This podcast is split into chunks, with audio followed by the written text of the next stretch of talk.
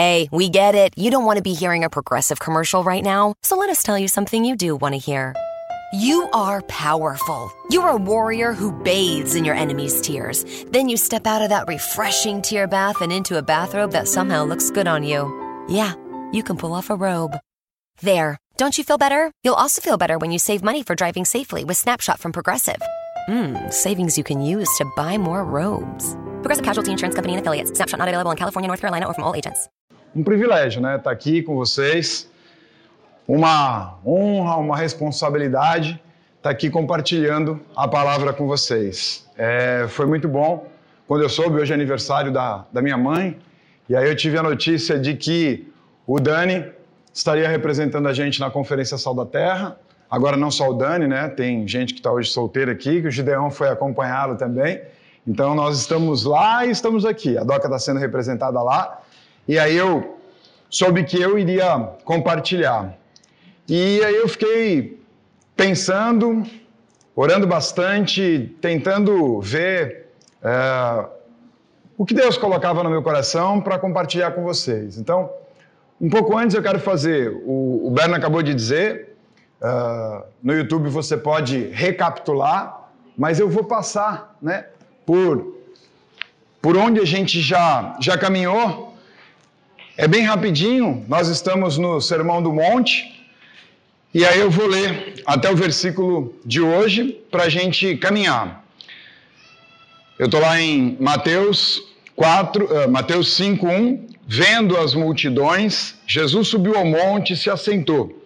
Seus discípulos aproximaram-se dele e ele começou a ensiná-los. A primeira, rápida, eu vou fazer essa recapitulação. Estava a multidão lá embaixo, ele saiu com os discípulos, eles foram para um lugar um pouco mais calmos, e aí Jesus começou a compartilhar, começou a dividir com eles.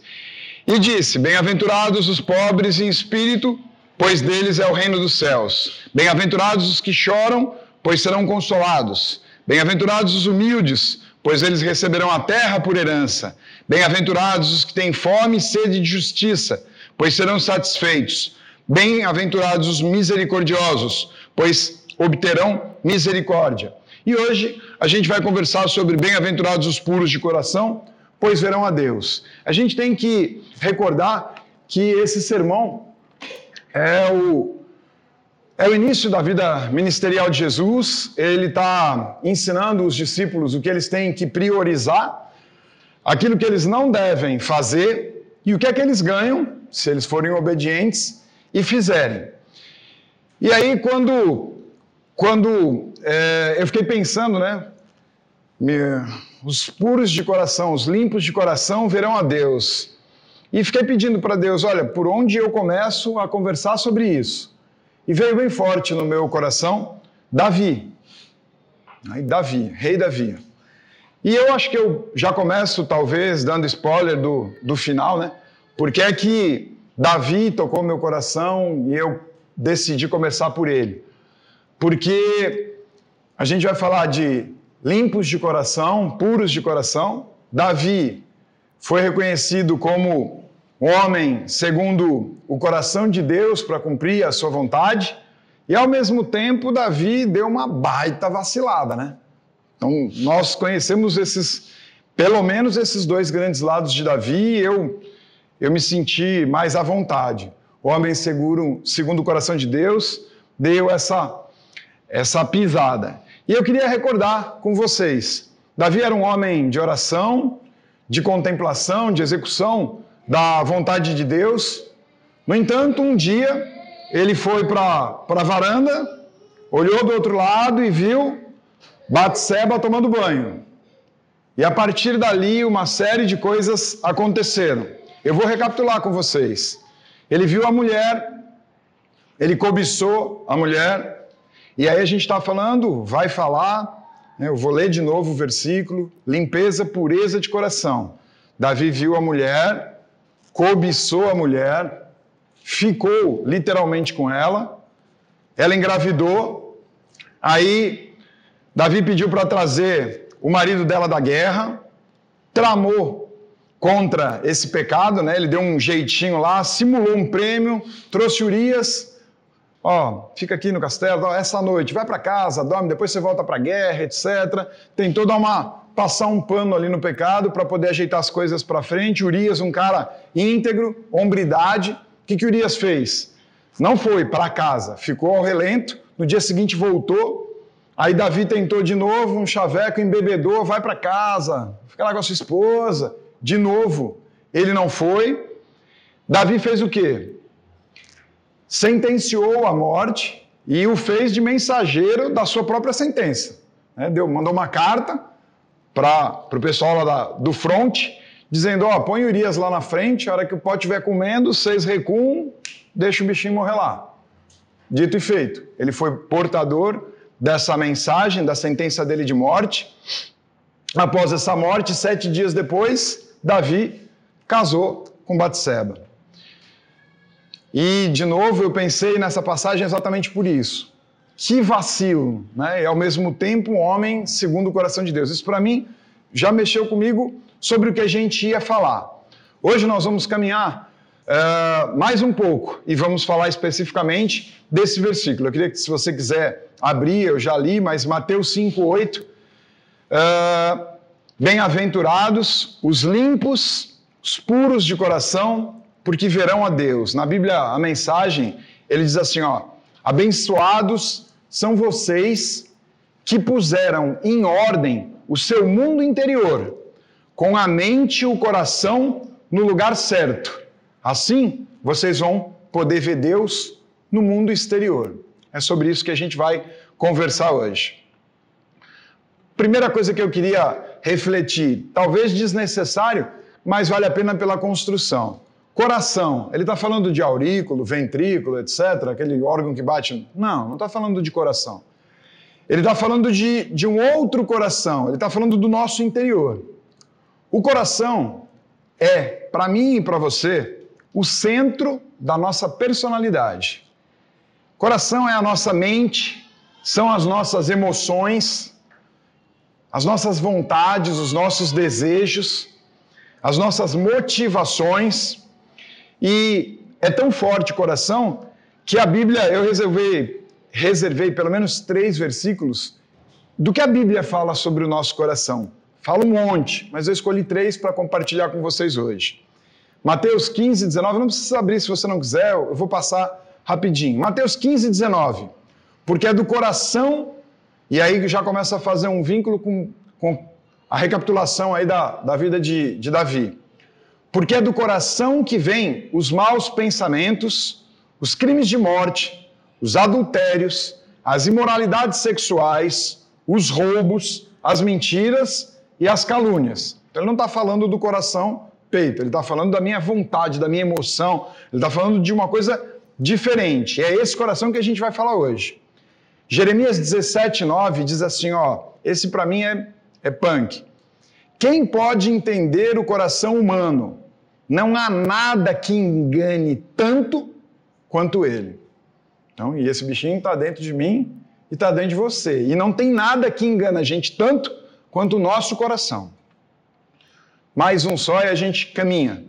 Provérbios 4, 23 diz assim: Acima de tudo, guarde o seu coração, porque dele depende toda a sua vida. E aí o versículo também fala dos puros de coração. E aí, o que é que significa puro? Significa sem mácula, significa destituído de hipocrisia. E aí eu parafraseei né, o, o versículo para a gente caminhar. E ficou mais ou menos assim: ó, felizes os que têm a mente, as emoções, as vontades, os desejos e as motivações destituídos, livres de hipocrisia, sem nenhuma mácula. O que acontece? Aí você vai ver a Deus. Essa foi a, a paráfrase que eu eu construí. Eu queria pedir que você abaixasse sua cabeça, eu vou orar para a gente realmente entrar. Pai Todo-Poderoso, muito obrigado, Senhor, porque o Senhor traz ao nosso coração uma reflexão sobre a pureza de coração. Que nessa manhã, Pai, nós estejamos em paz e conseguimos entender a tua palavra e a revolução que ela pode causar na minha mente, no meu entendimento e principalmente no nosso coração, no coração de cada um de nós. Que seja feita acima de qualquer coisa a tua vontade, que tudo que for dito aqui seja para honra e glória do seu nome e que seja feita a tua vontade com relação a esse tema, a essa questão, para a vida de cada um de nós que viemos aqui hoje entender, aprender um pouquinho mais de ti. É assim, Pai, que nós oramos agradecidos, pedindo que o Teu Espírito Santo tenha total liberdade na nossa mente, no nosso coração, para que a gente entenda um pouco mais sobre aquilo que o Senhor quer para a vida de cada um de nós. Nós oramos assim agradecidos, em nome de Jesus. Amém. O grande desejo. Deixa eu só arrumar aqui o problema técnico, rapidinho. Problema técnico. Vamos lá. O grande desejo de Davi está uh, no Salmo 51, 10, quando ele diz assim: ó, cria em mim, ó Deus, um coração puro. É muito mais fácil cuidar da nossa aparência externa do que da verdade do nosso coração. Alguém acha que não? É muito mais fácil eu cuidar aqui ó, do que vocês estão vendo de mim porque vocês não sabem o que está acontecendo aqui dentro. E a gente vai falar bastante sobre isso hoje. O problema é a aparência da, da pureza. O que, que acontecia lá com Davi? Uma pureza aparente e depois aconteceu alguma coisa. A maioria das pessoas daquele tempo pensava que se tinha alguém fiel, alguém puro, certamente eram quem? Os fariseus. Eles são os caras. Eles são os puros. Naquele tempo era esse o conceito. Os fariseus buscavam sempre ser honrados. Daniel até brincou, né? É o pessoal que está aqui na primeira fila. Não, não, não. Então, mas é isso, eles queriam ser honrados, eles queriam aparecer, eles davam dízimo e faziam questão de mostrar, deixavam a barba crescer e ficavam uh, parecendo que estavam jejuando para aparecer. Então, assim, eles eram ótimos atores. E, no fundo, a, eles viviam dessa aparência. O pessoal achava que eles eram os puros. Jesus condenou os fariseus pelo interesse deles em impressionar. E aí tem uma série de passagens aí, Mateus, Marcos, Lucas, uma série de, né, nos quatro evangelhos, muitas vezes Jesus condena essa aparência. E eu reservei um versículo, eu escolhi um versículo para compartilhar com vocês. Eu vou dar os endereços, mas como eu vou falar de várias passagens, fiquem à vontade, eu não vou esperar abrir por, por causa de tempo. Eu vou ler Lucas 20, de 45 a 47. E é o próprio Jesus que diz assim: ó, Jesus disse aos seus discípulos, mas para que todos ouvissem, para que todos ouvissem.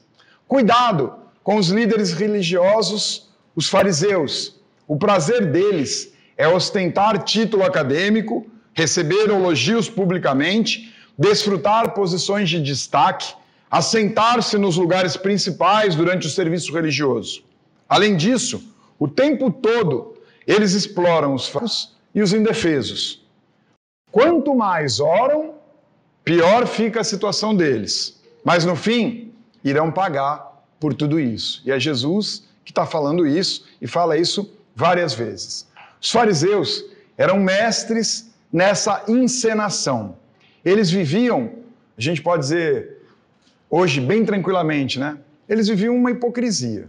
Eles eram bastante hipócritas. E Deus tem um posicionamento muito contrário à hipocrisia. A eu falar uma coisa e fazer outra. E aí podia trazer uma série de contextualização bíblica, né? Assim, não vou, vou ficar nessa parte. Os fariseus eram falsos, pretendendo ser algo que eles não eram.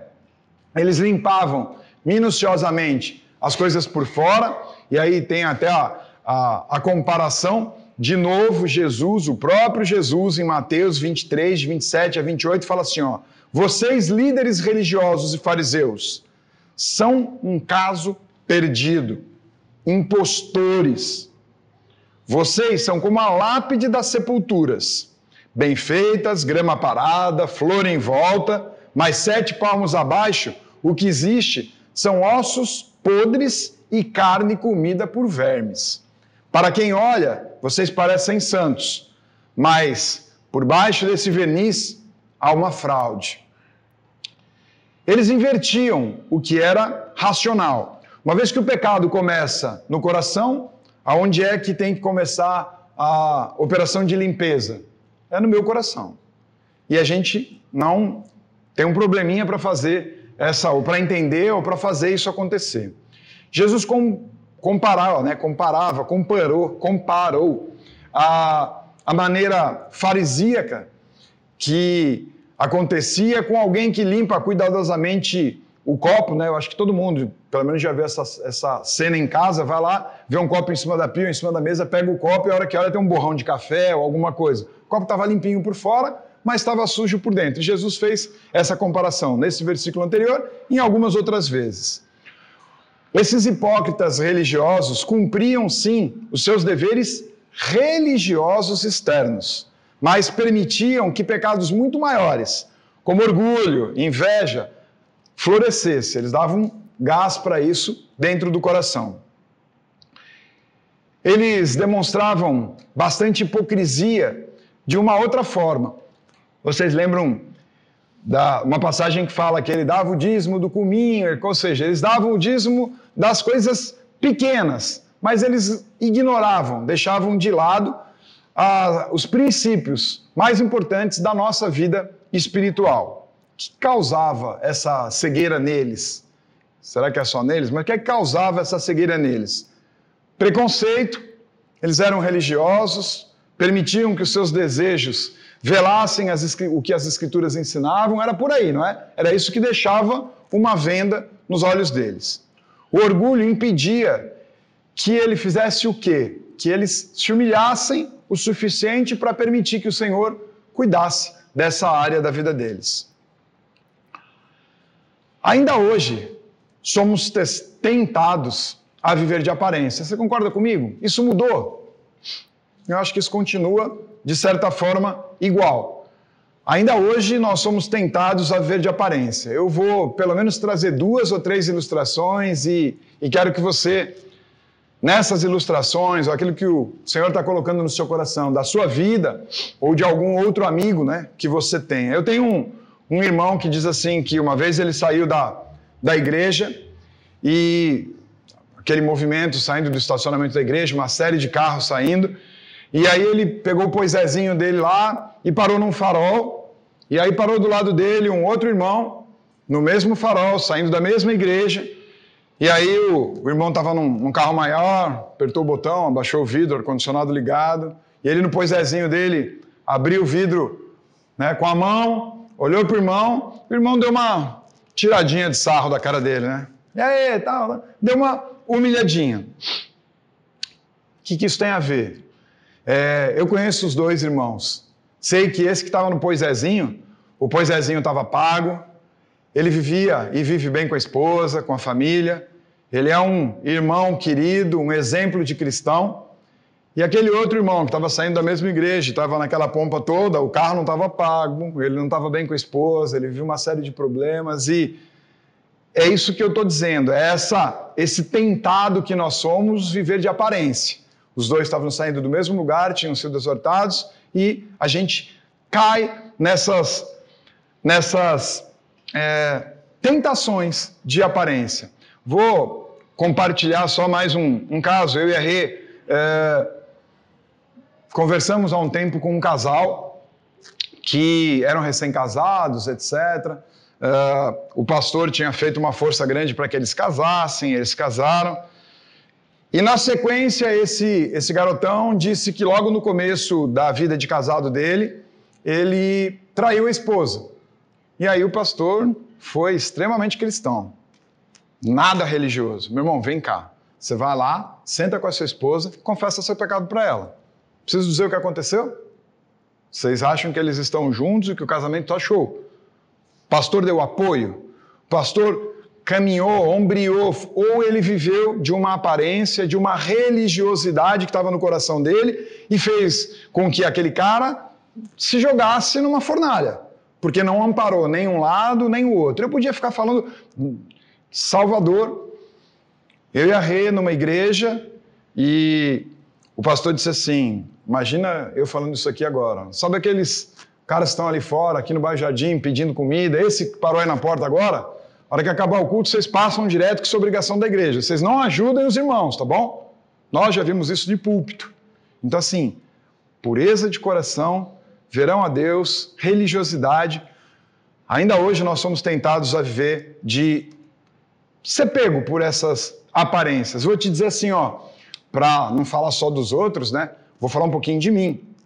Numa das nossas viagens para fora tra a trabalho, é, eu e a Rê fomos numa loja, último dia de viagem, é, 100, mais ou menos a gente sabia que tinha 100 dólares em dinheiro, a gente não queria trazer, fomos comprar algumas coisas, compramos as coisas rapidinho, saímos, e a hora que eu peguei a nota, aqueles esquemas americanos que você passa, o cara tira aquele negócio que faz o, o barulhinho, né? Passa no, no, detector, aí pá, pá, pá, tirou todos eles, todos eles estavam. Cheguei na porta, eu falei para ele, ué, mas ele me deu 20 e poucos dólares de troco, a gente tinha feito a conta de 90 e pouco, peraí, tem uma coisa errada. Aí olhei e aí não tinha um sapato. Isso acontece só com os outros? Acontece comigo o tempo inteiro. Não sei se acontece contigo, mas o tempo inteiro eu estou sendo tentado a viver de aparência. A igreja vive criticando os fariseus, apontando, né? Todo, toda hora que a gente vê, a igreja está dizendo assim: ó, os fariseus apontando o dedo, como se fosse uma classe horrível. Mas na realidade é que todos nós temos um fariseuzinho guardado lá dentro. Todos nós temos. Todos nós somos hipócritas. Depois você pode me pegar lá fora. É, ninguém conhece realmente quem eu sou. Eu ouso dizer que vocês que estão aqui sentados, casados, você que tem esposa, sua esposa conhece o que você deixa ou quer que ela conheça. Você, esposa, deixa o seu marido saber ou conhecer aquilo que você muitas vezes quer que ele saiba ou quer que ele descubra de você. O real você, muitas vezes a gente faz o quê? A gente esconde. Ouso a dizer que talvez tenha muita coisa que, por algum motivo, eu não abro tão assim para Regina. Horrível isso, né? Mas é isso que a gente vive. E a, o que ficou no meu coração é isso, para a gente pensar e refletir sobre isso. Então, hoje a mania é essa, hashtag fica a dica, hashtag somos todos fariseus. E hoje é um tempo para a gente refletir sobre isso. E aí a gente tem um grande problema. Qual é o grande problema? Religiosidade só vê o quê? O meu exterior. O nosso exterior pode ou não externar o nosso interior. A maioria das vezes ele não externa, ele não coloca isso para fora, ele não mostra o nosso é, interior. Jesus hoje, é, e aí eu vou até fazer, eu vou falar, Jesus hoje com, nos convida, me convida, te convida a tratar a realidade do nosso coração. E o meu pedido em oração a semana inteira foi que eu conseguisse compartilhar com vocês o tanto que o Senhor falou ao meu coração. Se eu conseguisse compartilhar um pouquinho, essa foi minha oração, de o quanto eu fui exortado, o quanto eu fui é, trabalhado nessa questão. Jesus, ele quer, ele te convida, ele me convida para tratar a realidade. Jesus não se relaciona com o personagem. Jesus não, não sabe quem é o personagem que eu quero apresentar para ele, porque ele me conhece, ele te conhece. Eu posso aqui na igreja, no meu relacionamento com os irmãos, mostrar uma aparência ou deixar ver o que você quer. Mas com Jesus não, não existe esse tipo de relacionamento. Então, Jesus convida você e eu a sermos limpos de coração, a tratar essa realidade. Jesus não quer que os discípulos, a hora que ele sobe para o monte, se afasta, chama a galera e vamos conversar aqui, ele não quer que os discípulos continuem vivendo uma religiosidade, uma aparência. O Daniel já compartilhou nos, nos momentos anteriores que esse sermão do monte não foi nenhuma nova invenção. Concordam comigo? Não, ele veio o quê? Ele veio fazer cumprir aquilo que já tinha sido dito. E hoje, de novo, o que fica no meu coração para a gente compartilhar é isso. Não tem nada de novo. Tem o quê? Tem um convite do próprio Jesus para que a gente trate a realidade do nosso coração. Por isso, eu não sei se fica claro o paralelo. Antes, eu precisava adulterar para pecar, não é isso? Lei. adulterou, pecou. Como é que é na graça? Como é que é a partir do Sermão do Monte? Basta eu olhar com desejo. Eu olhei aquela mulher com desejo. O que é que Jesus diz? Que eu já pequei. E ele está falando então do quê? Está falando do meu coração. Eu falei lá no começo que é o meu desejo, é a minha vontade. Basta eu olhar cobiçando, eu já pequei. E é, é, uma, é uma batalha para a gente trabalhar isso. Nós e os fariseus temos a preferência do que é externo. E Jesus está nos convidando a tratar o nosso coração, o nosso interior. Os fariseus viviam seus personagens, eles agiam como atores. E aos discípulos, a mim e a você, hoje é dada a graça de refletir sobre isso e tentar minimizar um pouquinho o meu lado artista, meu lado fariseu, meu lado é, hipócrita, para a gente ser mais realista. Um dos exemplos que sempre me emociona bastante é, quando a gente está falando de tratar, né, de, de se expor, de colocar para fora, é quando Jesus está no Monte do Calvário, dois, dois ladrões com é, legitimidade para serem é, crucificados, e aí tem um pequeno diálogo entre os dois. Um fala o quê? Cara, você não é Deus, não é filho de Deus? Desce daí, resolve o problema, sai dessa vida. Outro fala o quê? Senhor, tem misericórdia de mim. Né? E o que é que Jesus responde para esse segundo? Como é que é, Daniel? Hoje mesmo estará comigo no reino. Isso é graça, né? É a graça do quê? Ele não estava preocupado com a aparência, ele foi lá, abriu todo o coração dele, e naquele instante ele não teve condição de fazer nenhuma declaração, profissão de fé, nada disso. Ele simplesmente se colocou e o que aconteceu na vida dele? Graça. Uma outra passagem bastante, é, para mim, forte e que remete ao texto pela graça é o que? Mulher do fluxo de sangue. Eu trouxe até, eu queria ler, vou ler rapidinho, ainda dá, dá tempo, e eu trouxe aqui assim, ó.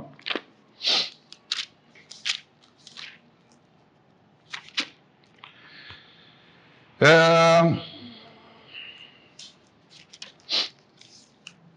Não vou ler. Não vou ler porque eu não estou achando.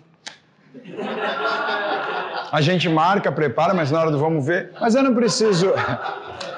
Normal, né? Mulher do fluxo de sangue. O que, que eu quero falar da mulher do fluxo de sangue?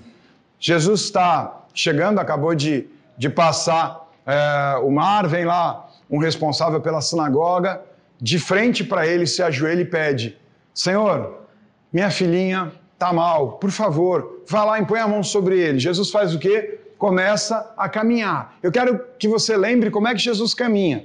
Quem não foi ainda num estádio de futebol já deve ter ido num show quando abre o portão, né? Entra todo mundo organizado, filhinha, distante um do outro, é aquele, aquela muvuca, todo mundo se apertando e a, a palavra fala que era o ambiente que estava acontecendo. Todo mundo sabendo quem era Jesus, estava aquele pega-leitão, todo mundo apertando tal. E, de repente, Jesus pergunta: Quem me tocou? E aí eu, eu gosto muitas vezes de, de Marcos, né? Porque ele responde assim: Senhor, tá mó pega-leitão aqui, todo mundo dando porrada, todo mundo querendo entrar, todo mundo querendo passar. E o senhor pergunta: Quem te tocou? De mim saiu o poder. E o que, que aconteceu quando aquela mulher tocou o Senhor? No mesmo instante, a palavra fala que o quê? Que ela foi curada, que ela sentiu que, além de parar o fluxo, que ela teve uma nova vida. Dele saiu o poder. E aí ele pergunta quem me tocou, quem me tocou, e ela sabia o que tinha acontecido, e ela vai de frente dele, toda é, humilhada, e aí, falando de religiosidade, falando do contexto que a gente está conversando, por que, que ela estava toda assim? Por que, que ela foi por trás, não foi na frente? Por quê? Por quê? Me ajuda? Porque mulher, quando estava com fluxo de sangue, não podia estar tá no meio das pessoas, não podia tocar, o que ela tocasse era impuro, e aí ela vai lá porque ela tinha certeza da graça, ela tinha certeza da cura, e foi isso que aconteceu com ela. É, essas duas passagens mexem muito e eu quero é, tentar mostrar o que esse momento de graça tem a ver, graça, misericórdia do Senhor. Essa graça não é restrita aos primeiros discípulos, não é restrita ao Velho Testamento, ao Novo Testamento. Essa graça, ela também deve, não pode, ela também deve tratar o meu e o seu coração. Jesus nos convida à realidade da vida. Jesus hoje me convida e te convida à realidade da vida. Hoje eu quero compartilhar com vocês sobre a importância de termos o nosso coração puro e não apenas a aparência do coração puro. Compartilhar a graça de ser tratado na raiz. É, não sei quantos de vocês sabem, mas olhando assim, ó, talvez metade de quem está aqui é, sabe duas, duas é, situações que a gente tem vivido. Uma há mais ou menos dois anos que a gente está vivendo, e uma que a gente está vivendo mais recentemente. É, uma é a situação da Somai, que literalmente quebrou, sem nenhuma condição de, de continuar uh, essa caminhada. A gente quebrou uma série de problemas financeiros, todos os problemas junto com ele, oficial de justiça, vocês entendem um pouco esse contexto, a gente está nessa caminhada. E aí eu quero trazer para compartilhar. E alguns de vocês sabem um momento familiar bastante duro, bastante doído que a gente tem vivido. Por que, é que eu estou querendo compartilhar é, esses dois momentos com vocês? Porque diz assim, ó, que os puros de coração verão a Deus. Hoje eu consigo é, entender por que é que eu, eu senti essa tentação no meu coração. Nós somos tentados, né? E eu senti essa tentação. É, hoje eu entendo porque um cara num prédio chique sobe numa cobertura e se joga. Hoje eu consigo entender porque um pai mata o filho, a esposa e dá um tiro na cabeça. Porque ele não está vendo Deus. Ele está vendo o quê? Só a des graça. Se ele soubesse que aquilo é graça, mas ele está vendo uma desgraça e ele vai para a desgraça, ele cai nessa tentação. É, eu tenho dois, dois ladrões do lado do meu coração. Aqueles mesmos ladrões, eu acho que de vez em quando eles aparecem aqui no meu peito. E no primeiro momento, quando aconteceu isso com a Somai, é, e a gente começou a passar por esse sufoco, um dos ladrões veio e disse a mesma coisa: Ó, oh, você esperou e orou por um ano e meio por uma solução judicial, a solução saiu, você entregou para Deus, não resolveu, você não teve dolo, mas aconteceu, você não teve fé, mas rolou, agora saiu a sentença.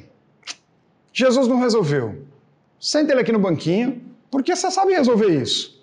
E esse, esse outro ladrão faz até mais legal ainda. Ele pega um irmão da igreja, que traz um advogado, que senta aqui na minha sala, junto com a minha esposa, e esse cara fala assim: tá resolvido, meu irmão. Você tá. Por que, que você está com problema? A gente vai eleger um elemento cítrico. Para quem não sabe, o elemento cítrico é uma laranja. Você elege um laranja, põe as coisas aqui, resolve a sua vida. Está resolvido. elemento cítrico. Mas é, isso é uma solução judicial, meu irmão. E vinda ainda com o irmão. Mas o irmão estava fantasiado, ou ao contrário, né? O ladrão estava fantasiado de, de advogado, né? Com esse advogado que trouxe uma solução e que hoje a situação estaria muito diferente. Teria literalmente resolvido o problema e a situação hoje seria outra. O outro ladrão diz assim: ó, Jesus, lembra? Ele é o cara que não tem desgraça. Desgraça é se você assumir o leme. Aqui tem graça. E aí o que acontece na minha vida e na vida da minha família? A gente consegue ver naquele momento Jesus. A gente pode ver Jesus de três maneiras. Normalmente, quando você vê esse texto, você pensa assim: ó, os limpos, os puros de coração verão a Deus. Quando eu morrer, eu vou ver Deus. Essa é mais ou menos o, o mindset comum, não é? Eu vou ver Deus quando eu morrer, na eternidade eu vou ver Deus. Eu digo para você hoje, é completamente certo na palavra que você tem três formas de ver Deus. Essa, indiscutível. A primeira, talvez, é ver Deus no seu irmão, na necessidade dele, na sua situação, o momento que você está passando, você conseguir enxergar Deus. Isso é pureza de coração. Então, assim, por que, é que eu trouxe Davi? Por que, é que eu estou falando isso agora? Porque se aconteceu com ele, se aconteceu comigo, pode acontecer com qualquer um de nós. Apesar de mim, consigo ver Deus nessa situação. Apesar de mim, eu consigo ter a graça. Apesar de mim, um fluxo de sangue onde você já está excluído financeiramente, onde você já está quebrado, você já não tem mais conta de banco, isso e aquilo. Ela estava há 12 anos com fluxo de sangue, há 12 anos discriminada, há 12 anos não podia mais nada, não tinha mais. O que, que acontece com ela a hora que ela toca em Jesus, a hora que ela chega em Jesus? Graça. Graça vem para a vida dela, resolve a vida dela de saúde, ela deixa de ser impura na hora. Tocou, parou o fluxo, eu voltei a ser puro para o mundo religioso, não foi assim? A mesma coisa na situação familiar. Quem está mais perto sabe o, o, o furacão que a gente está passando, ou o terremoto na vida familiar e na vida empresarial, e nós tivemos a graça de ver Deus nesses dois momentos da nossa vida. E isso faz com que eu sinta vontade, gostoso compartilhar com você, porque eu passei algumas noites em claro, sendo tentado a fazer uma grande besteira. E tá bom que isso faz uns dois anos, foi quando começou esse processo. Mas eu tive a graça de caminhar com alguns irmãos, alguns irmãos que naquele momento eram puros de coração, que estavam aqui para ombrear comigo, que eu pude compartilhar. Eu pude, e tudo isso, de novo, né? Graça. É, eu vou aproveitar. Onde é que você tem focado? Hoje, é, essa semana inteira, pensando e estudando sobre isso, eu brinquei lá com o, o Pericles, e ele também fala muito isso sobre foco, mas hoje eu brinquei com ele lá em cima, ele estava falando de uma série de coisas, eu falei, olha, isso depende da pureza do seu coração. Qual foi o primeiro louvor que nós cantamos aqui? Silas vai me lembrar, falava do quê? Do quê? Hábito do coração. Depois falou de graça, não falou? Louvor falou de graça. Eu não combinei nada com ele. Mas o que, que acontece quando a gente foca em alguma coisa? Você só vê essa coisa. O Pericles brinca, né? A maioria das vezes com, com alguns desejos masculinos. Vamos falar carro, ou pensa aí você, mulher, num desejo que você tem, pode ser um carro também. Ah, vamos supor que eu queira comprar um, sei lá, um Toyota. Eu nunca olhei Toyota. Eu saio para a rua eu vi que foi no só o quê? Toyota, Toyota. E aquele modelo, a cor que eu quero. Eu nunca vi tanto Toyota daquele modelo, daquela cor. Isso acontece com você, não acontece? Com alguma coisa que você quer? Comigo, essa semana, foi a mesma coisa. Eu cheguei lá em cima, o Rubens estava falando de coração, de pureza de coração. Não era nada disso, o tema era outro, a conversa era outra, mas eu brinquei ainda, né? Você tendencioso. Eu cheguei aqui, o primeiro louvor falava do quê? De coração. O último louvor falava do quê? De graça. Então esse é o desafio para você? Onde é que você tem focado? O que é que você tem é, deixado entrar no seu coração? Como é que você tem caminhado com isso? Eu vou pedir para o Silas é, fazer uma, uma conversa, uma, um, uma música. E eu queria lembrar vocês, antes, antes dele começar, das três formas que você e eu podemos ver Deus. É, você pode ver Deus nas situações cotidianas, no relacionamento com seus irmãos, no seu dia a dia e na maior dificuldade que ele traz para você, na sua, na, na sua vida familiar, na sua vida financeira, na sua vida empresarial, nas situações mais adversas. Isso é um, um benefício. Eu falei lá no começo que Jesus está ensinando os discípulos o que eles devem fazer, o que eles não devem e o benefício de fazer. Então, esse é um dos benefícios de ver a Deus. O outro é ver Deus na palavra. Muita gente, acho que você já teve alguém que chegou para você e falou assim: Nossa, eu leio, leio, leio, não entendo nada, não sei nem o que está querendo dizer aqui. Não é a versão, é, é aqui esse segundo momento, né? É você conseguir ver o que Deus quer para aquele seu momento de vida na leitura que você está fazendo. Porque a leitura que vem para mim, o texto é o mesmo, mas a Bíblia está lendo o meu momento, e aí eu consigo ter um momento de comunhão e ouvir o que Deus está querendo falar para mim. E o terceiro é o da eternidade. É, eu queria que você sondasse. Esse é o meu desafio para você hoje. É, talvez a, a aplicação que eu queria que você tivesse. Que você sondasse seu coração. A graça de Deus está para nós, a graça de Deus está para mim e para você, assim como nós mostramos, assim como nós nos despimos, assim como nós deixamos que Ele enxergue o meu e o seu coração. Eu quero pedir que você abaixe sua cabeça em oração, que você abaixe sua cabeça em oração e diante de Deus nesse momento. E eu vou te fazer algumas perguntas e eu queria que você respondesse mesmo para o Senhor, pensando e lembrando que os limpos, os puros de coração, verão a Deus. A primeira pergunta é assim: ó, você é sensível às coisas que têm entristecido o Espírito Santo?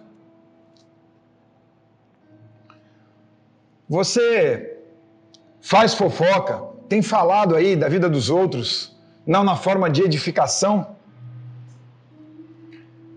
Tem feito piada ou participado de algumas conversas impróprias que quando você sai daquela conversa você sabe que pesou, que não tinha que ter passado por ali.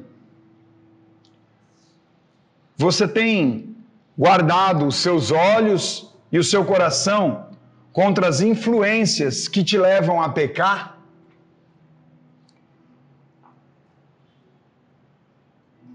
O que você tem lido, assistido, ouvido, que você tem aberto a porta do seu coração quando você está sozinho, é coisa amável, pura, santa?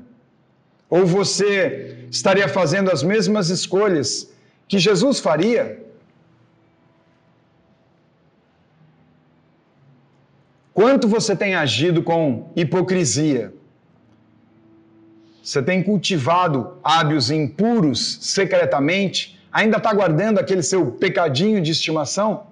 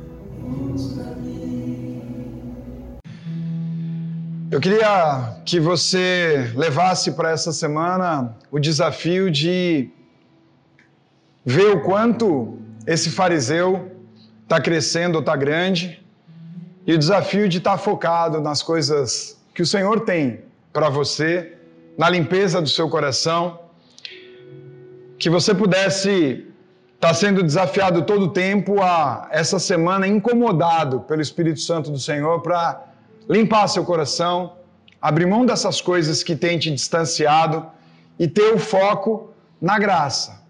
É aquilo que o Senhor tem para você. O quanto mais limpo de coração, eu tenho a graça de ter comunhão, de ver a Deus. E eu acho que todo mundo que entra numa igreja que vai celebrar, cultuar o Senhor, o maior desejo é ver o Senhor Então, assim, que essa semana você pudesse estar pensando nesses seus momentos, nesse seu agir, no que está entrando, no que você está ouvindo, se isso está limpando o seu coração ou está corrompendo o seu coração, se quando eu estou junto com a minha esposa, meu marido, meu irmão, eu estou sendo mais fariseu, mais hipócrita, ou eu estou sendo mais real e deixando me abrir. E aí, assim, né, não estava no contexto do preparado, mas eu acho que é isso que a gente entende quando o pessoal diz assim: ó, ser cristão não é para qualquer um, é para forte. É fácil fazer isso que eu estou te desafiando a fazer? Para mim, não é. Para mim é muito mais fácil mostrar minha casca, o meu verniz, a lápide aqui, né? Ah, o túmulo caiado, do que mostrar as minhas coisas ruins. Então, que essa semana inteira você possa estar tá sendo tocado pelo Espírito Santo do Senhor para avaliar como é que tem sido essa sua vida de pureza de coração e de encenação. Amém? Eu queria que você abaixasse sua cabeça, eu vou orar e a gente encerra. Pai Todo-Poderoso, muito obrigado, Senhor, porque o Senhor falou ao meu coração que o Senhor toque, Pai, o coração de cada um dos meus irmãos. Que durante essa semana, Pai, nós possamos ser exortados pelo Teu Espírito Santo, mostrando, Pai, aquelas ações, aqueles comportamentos, aqueles posicionamentos que nós temos nos colocado como fariseu e que a gente possa cada vez mais focar a Ti, focar as Tuas promessas, focar a graça que o Senhor tem, a plenitude da vida que o Senhor sonhou para mim e que muitas vezes eu, o meu irmão não consegue, porque a gente está focado nas coisas que não são suas. Nós estamos focados na encenação, na hipocrisia. Limpa, Senhor, o meu coração, o coração de cada um dos meus irmãos. Que tudo essa semana e a partir dessa semana seja transformado por causa da tua palavra, por causa daquilo que o Senhor falou ao nosso coração hoje. É assim, Pai, que nós, unidos, pedimos que seja feita a Sua vontade acima de qualquer coisa na nossa vida. Nós oramos assim, agradecidos, em nome de Jesus. Amém.